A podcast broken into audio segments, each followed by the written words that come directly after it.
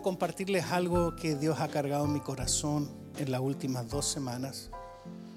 Eh, y es tan simple, pero a la vez tan profundo, tan simple, pero a la vez tan importante, tan simple, pero a la vez eh, significa tanto para nuestras vidas, que si usted lo agarra, usted va a ser súper, súper bendecido. ¿Cuánto le interesa?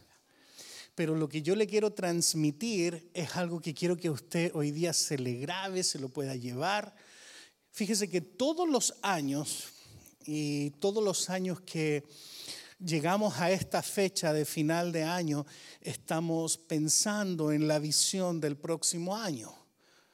Eh, les voy a ser honesto, como pastor eso ya nos, nos pone a nosotros una presión de inventarnos algo, de doblar nuestra rodilla y preguntarle al Señor cuál va a ser el lema, el objetivo, la visión para el próximo año. Y nosotros ya llevamos 18, vamos para 19 años pastoreando toda la vida de cristiano. Mi esposa, hija de pastor, nieto de pastor. Yo crecí en la iglesia desde muy chiquitito. Hice de todo la iglesia, desde cantar, desde aparecer en las obras de Navidad como niño Jesús. A mí me rentaban para niño Jesús, Trinidad.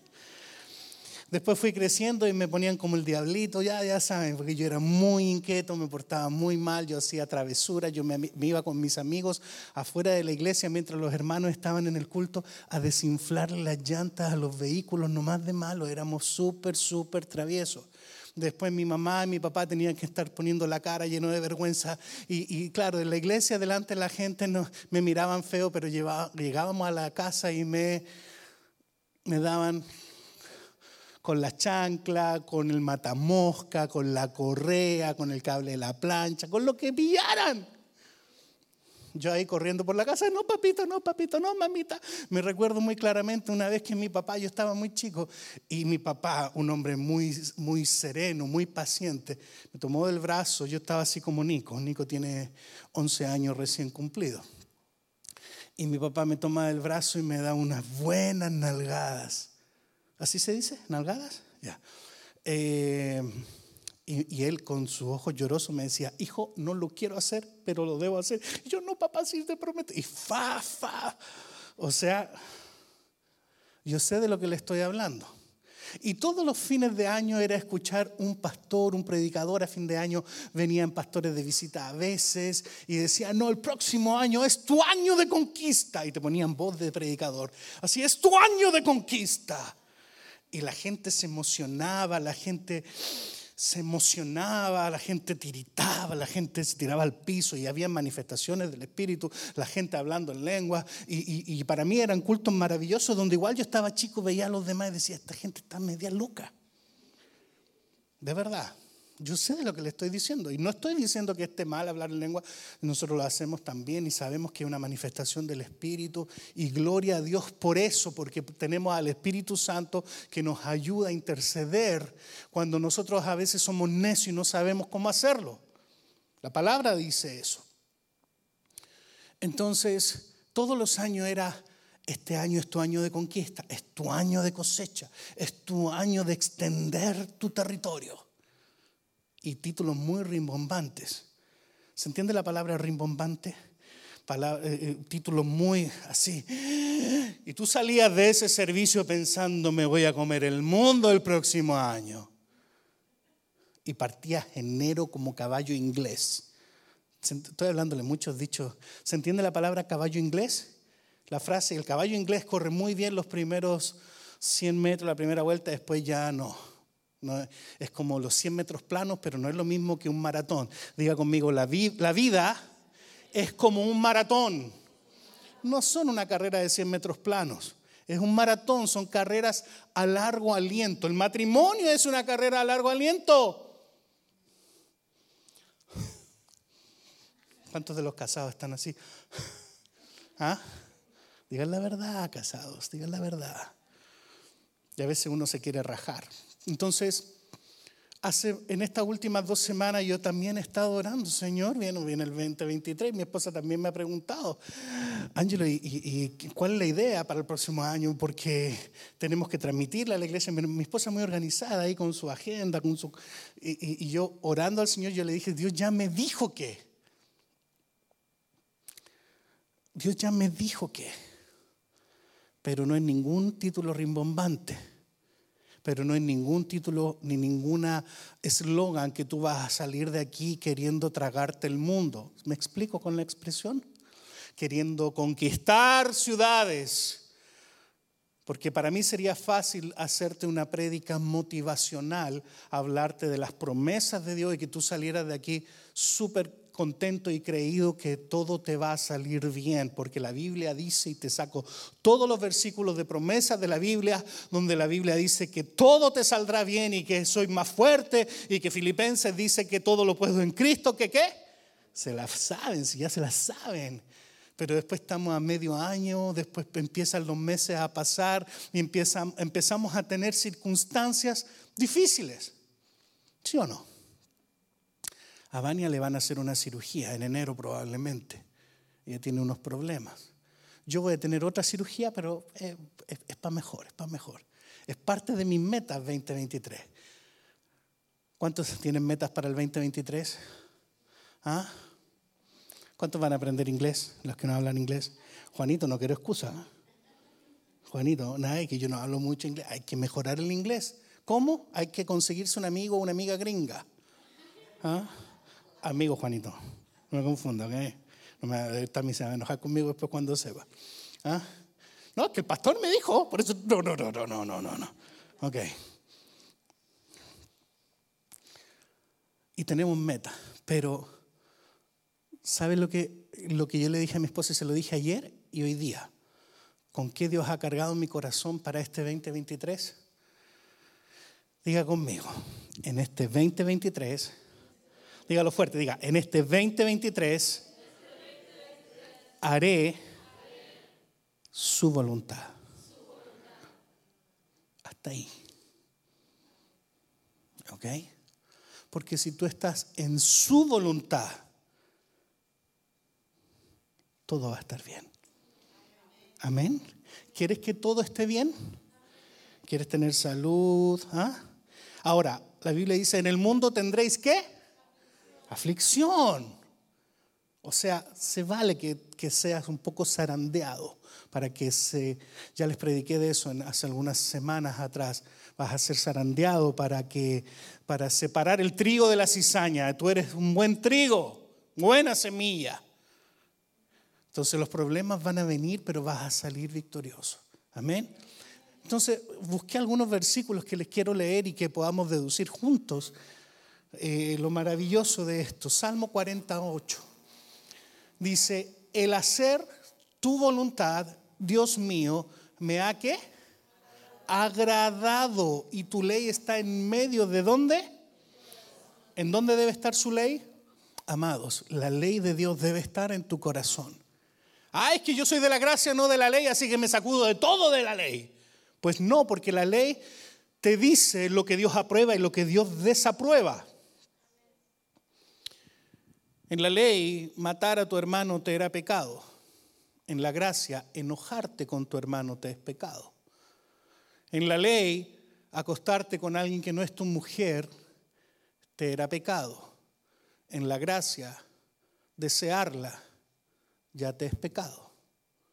Diga amén o diga ouch.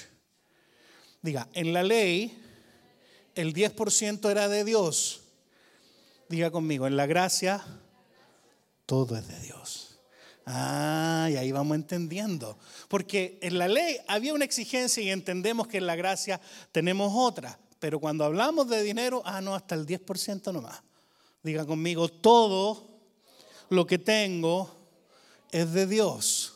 Somos simples administradores, simples manejadores, simples managers. ¿Se entiende? Cuando usted tiene una posición de manejador en una empresa, en una fábrica, si usted trabaja, por ejemplo, en, un complejo de apartamento en mantenimiento y usted es manejador, manager, usted tiene a cargo gente que trabaje con usted y usted será medido en cuanto a la productividad, en cuanto a, a si todo está funcionando bien. Dios te usa y te ha dado dones y te quiere usar para que seas un manejador de los recursos físicos, espirituales, financieros, todos los recursos que Dios ha puesto en tu mano. Diga amén. Diga conmigo una vez más, yo soy un mayordomo. De hecho, la Biblia nos define con esa palabra como mayordomos. Entonces, el hacer tu voluntad, Dios mío, me ha agradado. Le debe agradar. Diga conmigo, su voluntad me agrada. Amén. Siguiente versículo, Salmo 143, 10. Dice, enséñame a hacer tu qué? Voluntad. Otra vez vemos la palabra voluntad, porque tú eres mi Dios, tu buen espíritu me guíe a tierra de rectitud.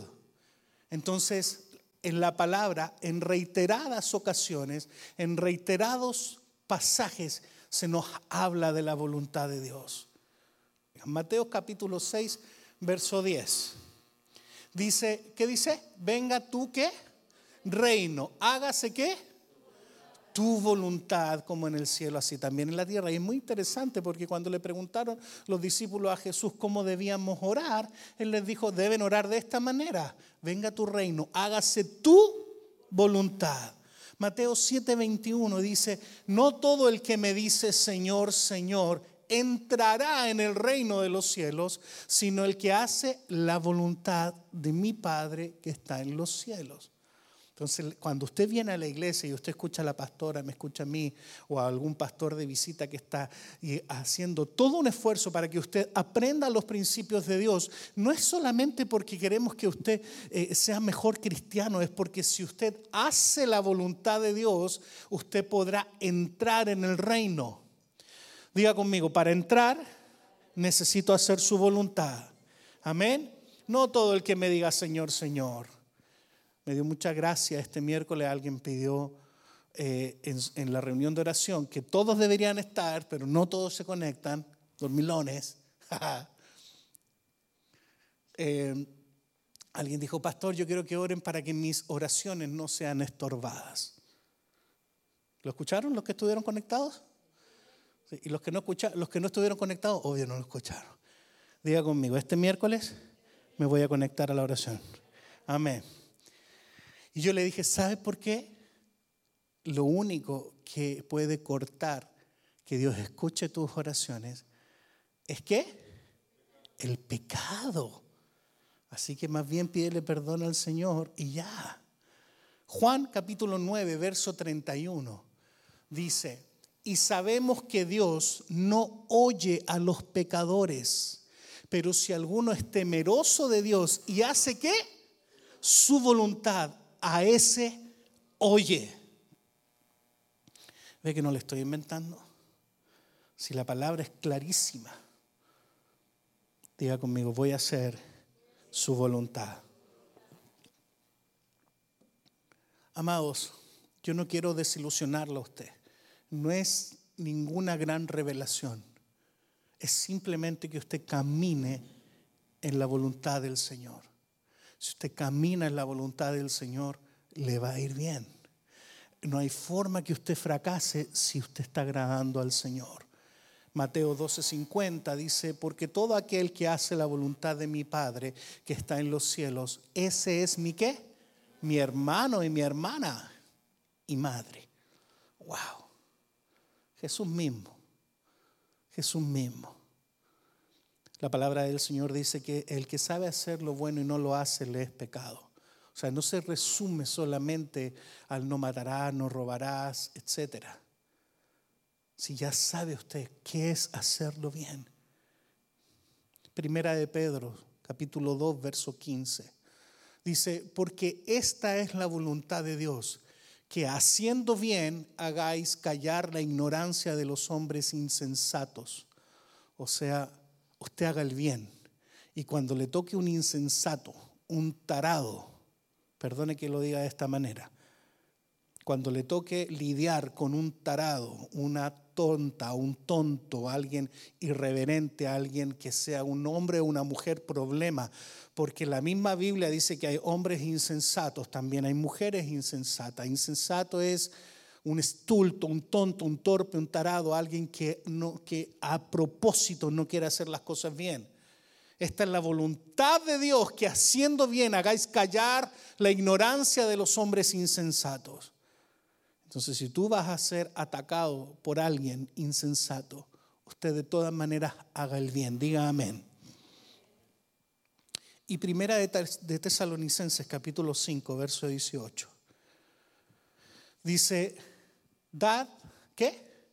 Gracias en todo, porque esta es, otra vez, la voluntad de Dios para con vosotros en Cristo Jesús. Entonces, darle gracias en todo. Ah, chocó mi hija.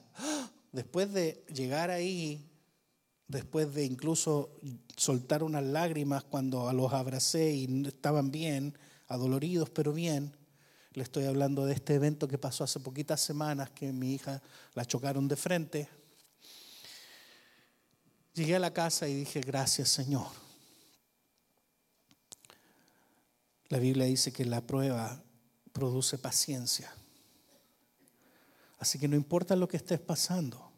A lo mejor la estás pasando re mal. Hoy día me acabo de enterar en la tarde de alguien que tiene cáncer, una mujer joven. Pero la Biblia fue escrita para todos, para el joven con cáncer, para el viejo con cáncer, para mi hija Vania, para mí. Tú puedes decir, la Biblia es para mí. ¿Ah? Así que no importa lo que estés pasando, no importa la aflicción que estés pasando, dad gracias en todo, porque esa es la voluntad de Dios. Señor, gracias por las dificultades, porque me estiran la paciencia, porque me hacen crecer.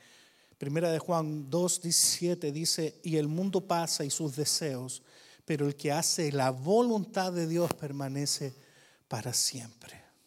Diga conmigo, permanece para siempre. Amén.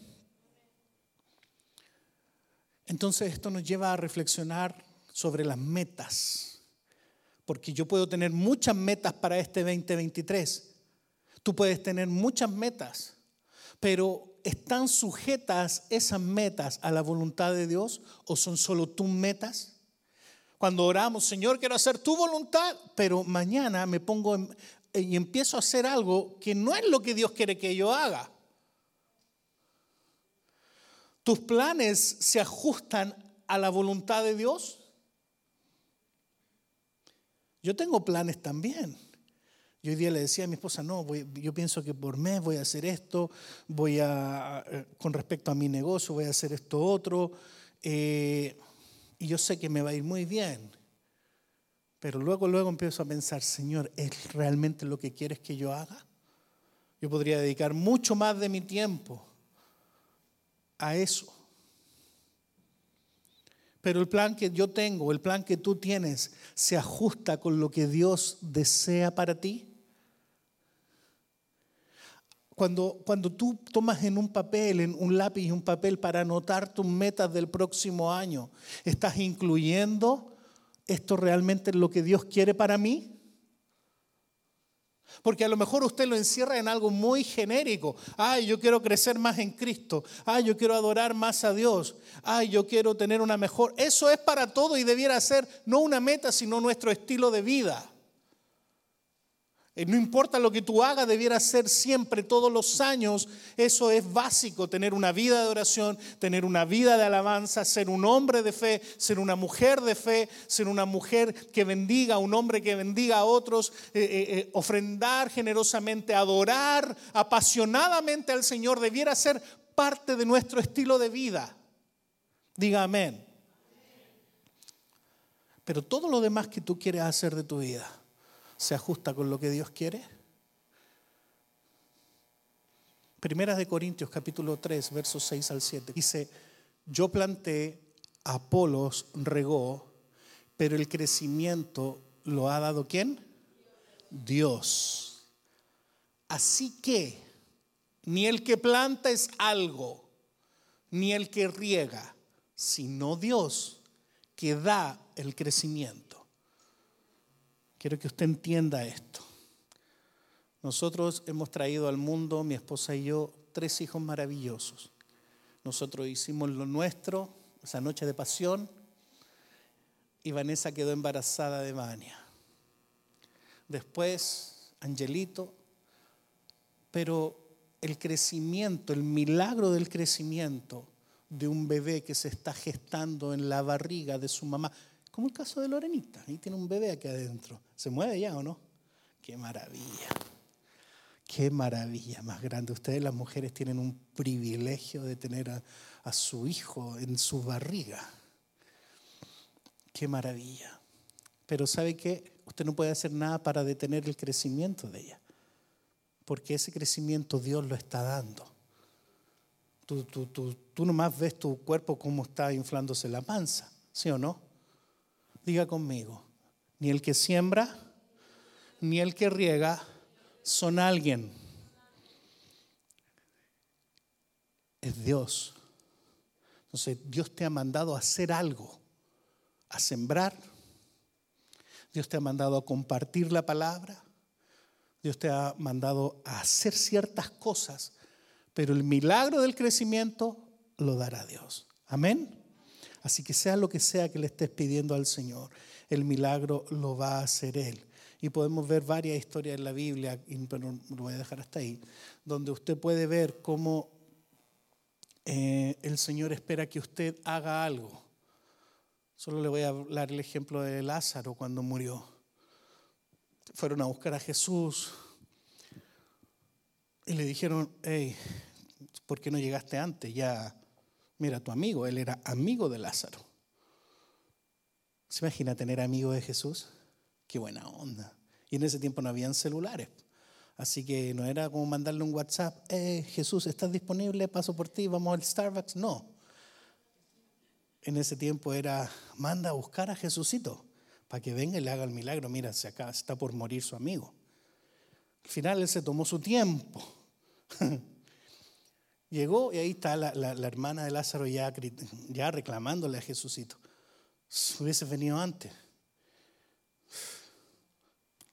y de ya. Él dijo, corran la piedra. La piedra era pesada. Se necesitaban varias personas para mover la piedra. ¿Por qué Jesús, si él dijo, ven afuera, sale y lo resucitó? No dijo que la piedra se mueva y le evitó el trabajo a, ellos de mover la piedra de la, de la entrada de la tumba. Diga conmigo, porque hay algo que debo hacer yo. En toda meta que usted se plantee para este año que viene, Dios, Dios no lo va a hacer todo, Él va a hacer lo que tú no puedes. Tú, tú no puedes resucitar al muerto, Dios sí puede, pero tú tienes que mover la piedra. Dios puede resucitar matrimonio, Dios puede resucitar situaciones en, en, en posición de putrefacción, pero tú tienes que hacer algo. Después Jesús dice, desatarle y dejarle ir. ¿Por qué mejor no le hizo un milagro completo? Muévete la, la roca, resucita y, y, las sogas que se deshagan para que caminen. No, había que hacer algo. Hay que hacer algo. Así que, amados, esto usted tiene que hacer en el 2023. Su voluntad. Amén. Diga conmigo, en el 2023 haré su voluntad. Pónganse en pie, voy a orar por ustedes. Póngase en pie, tome la mano del que tiene al lado. Y dile al que tiene al lado, en el próximo año vas a hacer su voluntad. Díselo ahí como sentencia, lo dile, vas a hacer su voluntad, no la tuya. Vamos a orar, cierra tus ojos. Padre, en el nombre de Jesús te doy gracias.